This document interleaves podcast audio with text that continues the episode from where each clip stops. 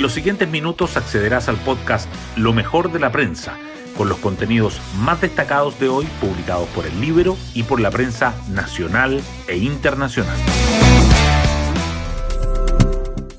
Buenos días, soy Daniela Vaz y hoy jueves 23 de junio les cuento que no alcanza a terminar una polémica cuando comienza otra con el gobierno que lidera el presidente Gabriel Boric.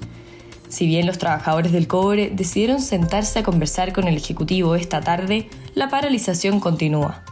En paralelo, la moneda debió enfrentar innumerables críticas por el cambio que realizó del gabinete de primera dama a gabinete Irina Caramanos por la pareja del mandatario, Explicaron que fue un error administrativo y echaron pie atrás.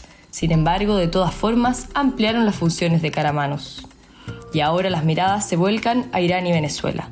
Como informó el Libero, ayer aterrizó en Santiago un avión operado por la aerolínea estatal venezolana Conviasa, sancionada por Estados Unidos.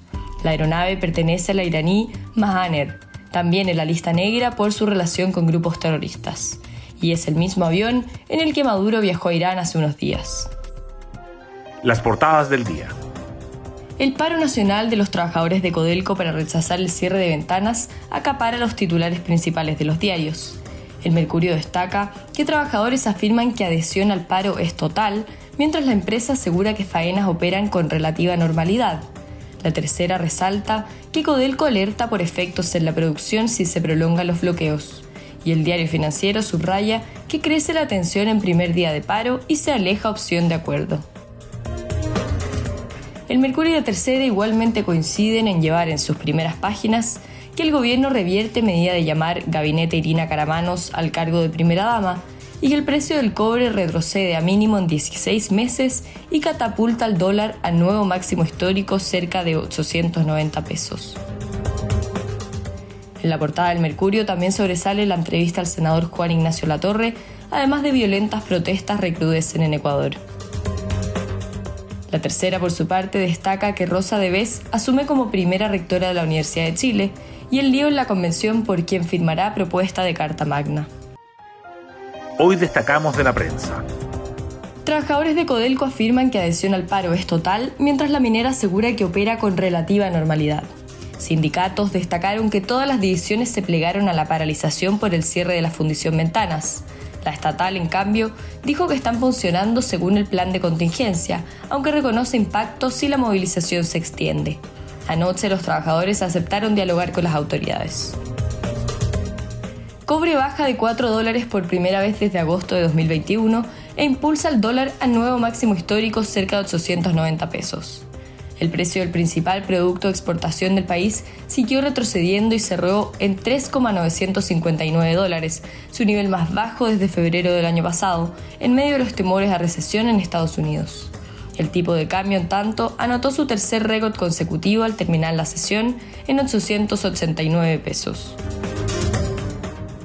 Tras críticas, gobierno declina nombrar gabinete Irina Caramanos al cargo de primera dama. La ministra vocera, Camila Vallejo, definió como un error administrativo no visado la resolución que cambiaba el título del cargo y lo personalizaba en el nombre de pila de la pareja del mandatario, lo que generó críticas transversales. Presidencia aclaró que se denominará coordinación sociocultural. Y la convención rechazaría inciso del preámbulo con alusión al estallido social. Diversos colectivos han expresado sus reparos a propuesta introductoria de la nueva constitución, por lo que se prevé que podría ser rechazada en el pleno de hoy. Por otra parte, Mesa evita autocrítica por ausencia de expresidentes en la ceremonia del 4 de julio y descarta un acto ciudadano. Otras noticias. Rosa Debes asume como primera rectora de la Universidad de Chile. En su discurso, la doctora en bioquímica expresó su reconocimiento a figuras que abrieron a la Universidad de las Mujeres, como Loisa Díaz. Ex autoridades y académicos comentan los principales desafíos que enfrentará. Apuntan a mantener perspectiva de género y mirada interdisciplinaria. Juan Ignacio Latorre. Ha habido críticas muy desafortunadas de sectores del Partido Socialista Jackson y eso nos preocupa. El senador y próximo presidente de Revolución Democrática, ya que es el único candidato, apunta a dichos de parlamentarios que se han tirado con todo contra el ministro de la SECPRES y que no ayudan a construir un ánimo de sociedad común. subsecretario de Salud Pública y vacuna contra el COVID-19. No parece necesaria una quinta dosis. La autoridad sanitaria descartó por ahora una nueva inoculación de refuerzo contra el coronavirus. También se refirió a la viruela del mono, indicando que además de los tres casos confirmados, hay uno sospechoso a la espera del resultado PCR. Y crece la presión para que el presidente Boric visite la macrozona sur.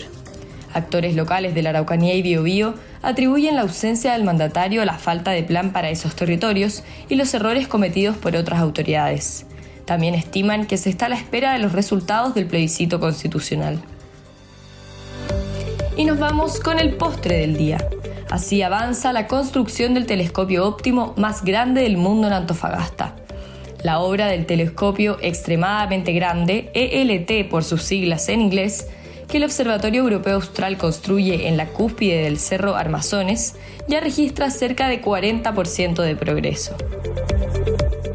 Bueno, yo me despido, espero que tengan un muy buen día jueves y nos volvemos a encontrar mañana en un nuevo podcast, Lo mejor de la prensa.